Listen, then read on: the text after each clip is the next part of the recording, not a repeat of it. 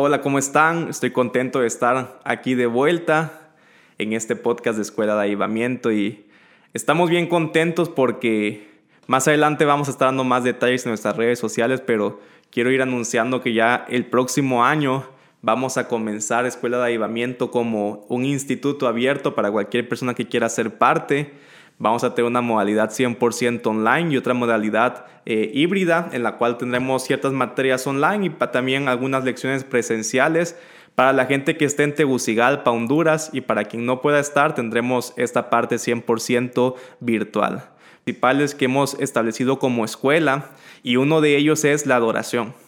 Y hoy quiero compartir una pequeña lección, si lo vemos de esta manera, en la cual quiero que el objetivo sea poder ver la adoración no solamente como un lugar de intimidad con Dios, sino también ver que siempre que adoramos, eso provoca que el gobierno y la acción de Dios se manifiesta aquí en la tierra.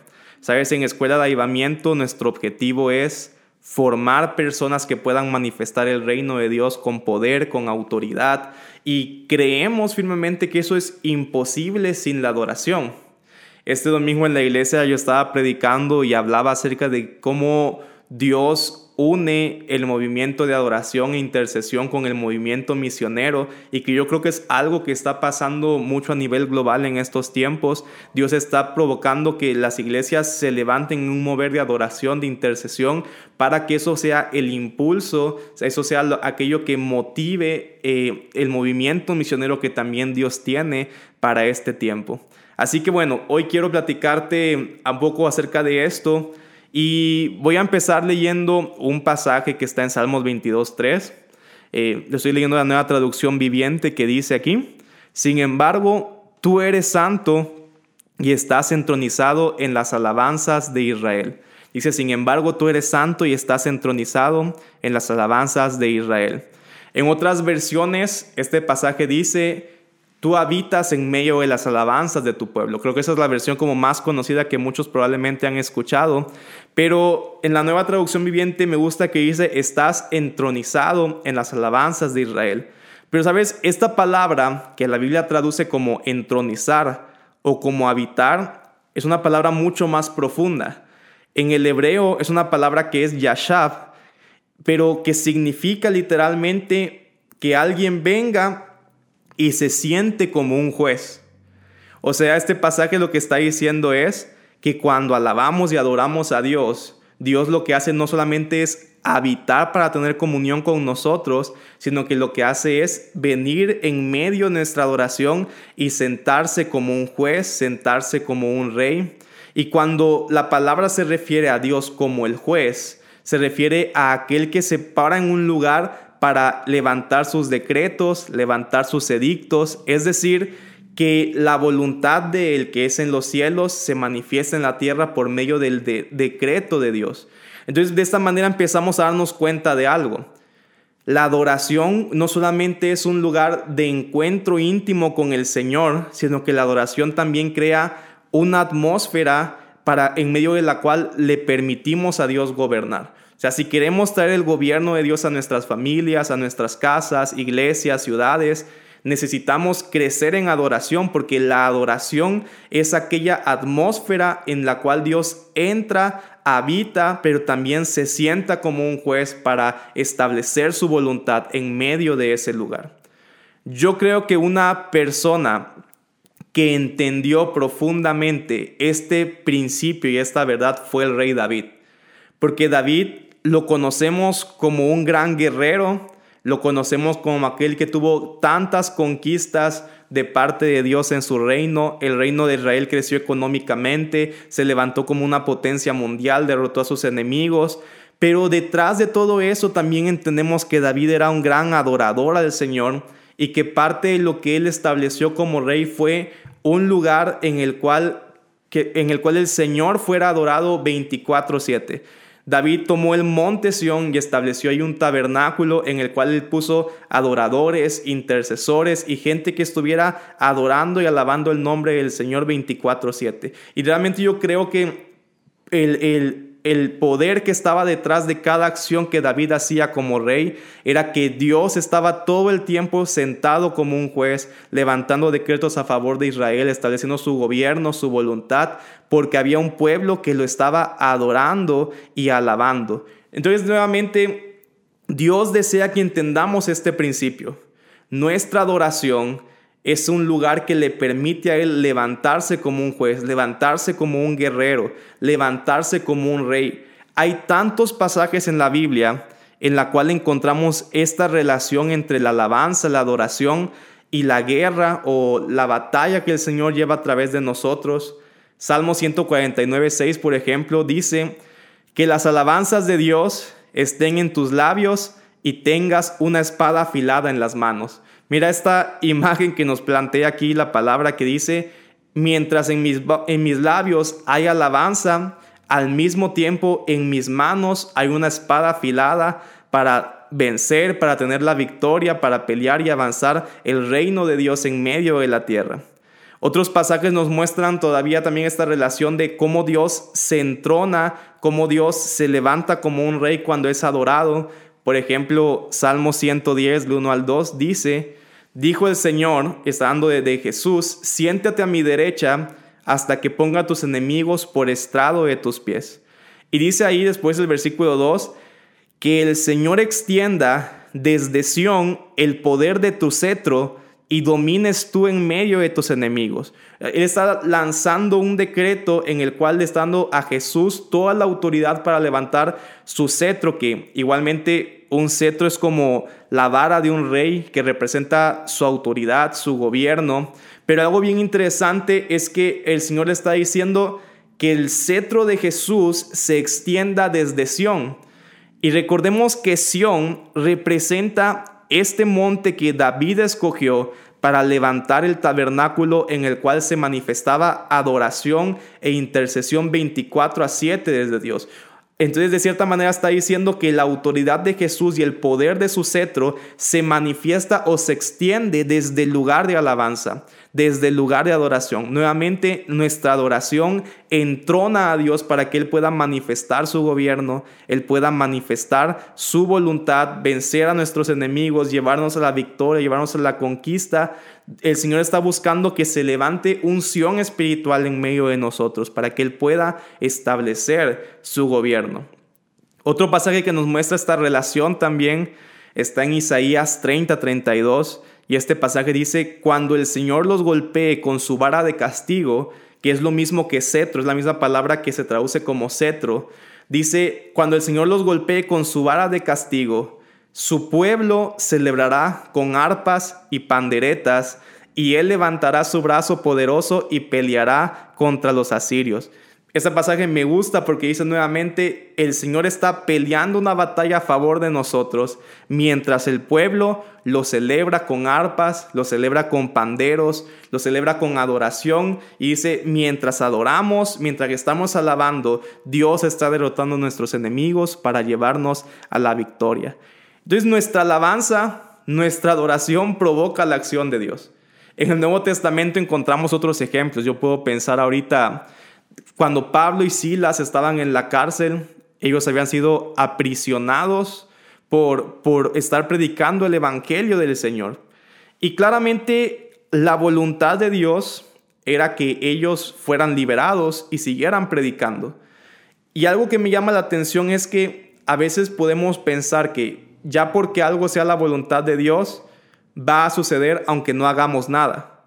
Pero muchas veces el Señor lo que busca es mostrarnos cuál es su voluntad y que nos despertemos en colaboración con Él, con nuestra adoración, con nuestra oración, para que su voluntad se cumpla. Por eso es que Jesús nos enseñó a orar que venga su reino y que se haga su voluntad aquí en la tierra. Entonces Pablo y Silas estaban en esa cárcel aprisionados y ellos comenzaron a alabar al Señor en medio de la cárcel.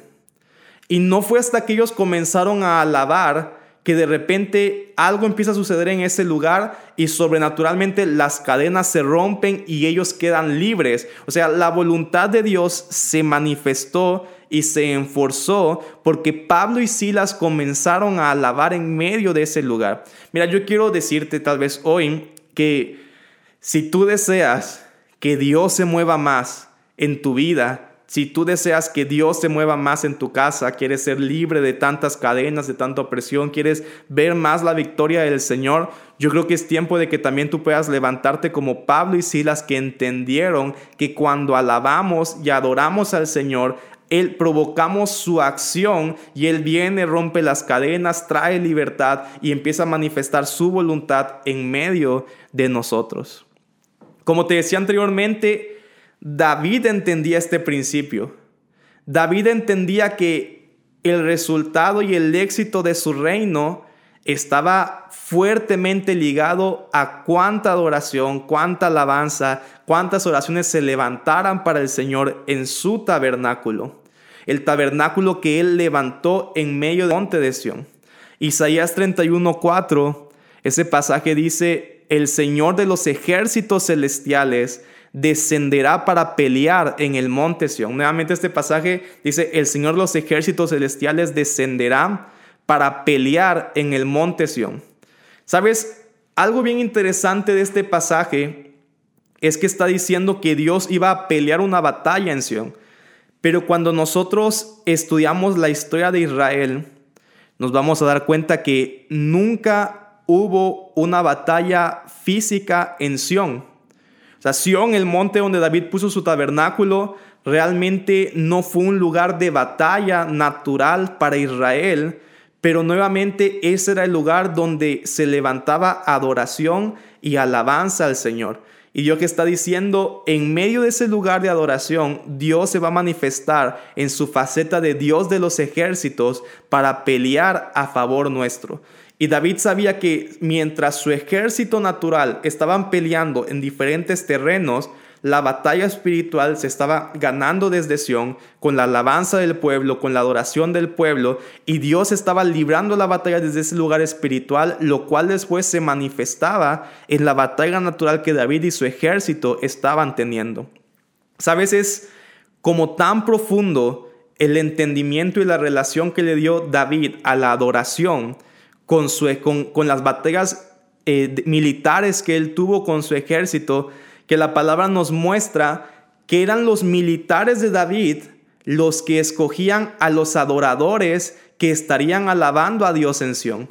O sea, mira, Primera de Crónicas 25.1 nos dice eso. Dice, David y los comandantes del ejército designaron hombres de la familia de Asaf, de Emán y de Joedetún para proclamar los mensajes de Dios acompañados de liras, arpas y címbalos. O sea, imagínate cómo David entendía que su éxito militar dependía totalmente de lo que estaba sucediendo en la adoración. Los militares del ejército de David lo entendían tanto que ellos mismos fueron y buscaron a las personas que querían que fueran parte del equipo de adoración que estaría alabando y adorando a Dios 24/7 en el, en el monte de Sión. yo quiero que lo pienses de esta manera. Yo creo que estos militares entendían este principio espiritual y decían, mi vida, más que depender de mi capacidad natural para pelear, mi vida depende de cuánta adoración se esté levantando en el tabernáculo. Entonces ellos yo creo que buscaron personas que realmente veían apasionadas, personas que veían que tenían un espíritu profético, un corazón adorador y dijeron, estas son las personas que queremos que estén peleando espiritualmente con nosotros. Son las personas que queremos que estén adorando porque nuestra vida depende de ellos. Nuestra victoria depende de cuánto ellos estén alabando y adorando al Señor. Entonces David tenía un ejército primeramente de adoradores. Y después eso se veía reflejado en el ejército natural. O sea, yo quiero decirte, las batallas que tú crees que hoy estás peleando naturalmente, la victoria la puedes encontrar también peleando espiritualmente mientras adoras y alabas al Señor. Tal vez tú crees que hoy no estás ganando una batalla natural por falta de capacidad, por falta de entendimiento, por falta de oportunidades, pero tal vez lo que pasa es que la batalla espiritual no se está ganando porque ha faltado adoración, ha faltado intercesión, ha faltado alabanza. Tal vez crees que no estamos alcanzando más personas porque nos falta habilidad para predicar, nos falta conocimiento de la palabra, pero probablemente tal vez lo que está faltando es que se levante más adoración, más intercesión, que nos impulse a primeramente ganar una batalla espiritual para después tener ese reflejo en el mundo natural.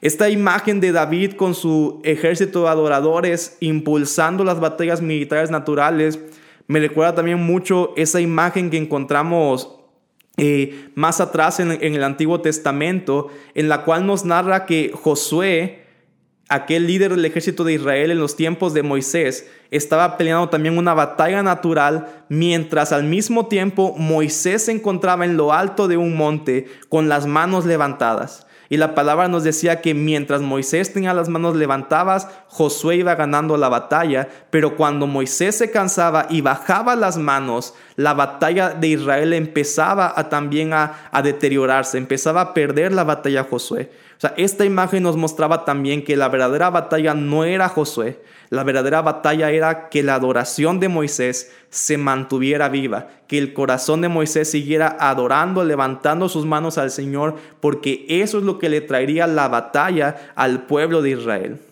En conclusión, lo que quiero compartirte hoy es que puedas ver que nuestra adoración no es solamente tener comunión con Dios, eso es sumamente importante y todos los días debemos buscar esa comunión, pero que podamos hoy también adorar con un mayor entendimiento de que estamos creando una atmósfera para que Dios descienda como guerrero, para que Dios descienda como juez, para que Dios descienda como rey y en medio de una plataforma de adoración y de alabanza, Él pueda traer su voluntad a la tierra. Mira, yo creo que tu vida no va a ser igual, tu iglesia, tu casa, tu familia no va a ser igual cuando en conjunto empiecen a adorar y alabar al Señor y puedan ver cómo Él va a manifestarse en sus vidas como el Dios de los ejércitos y aquel que lanza sus decretos a favor de ustedes y los lleva a una conquista y victoria.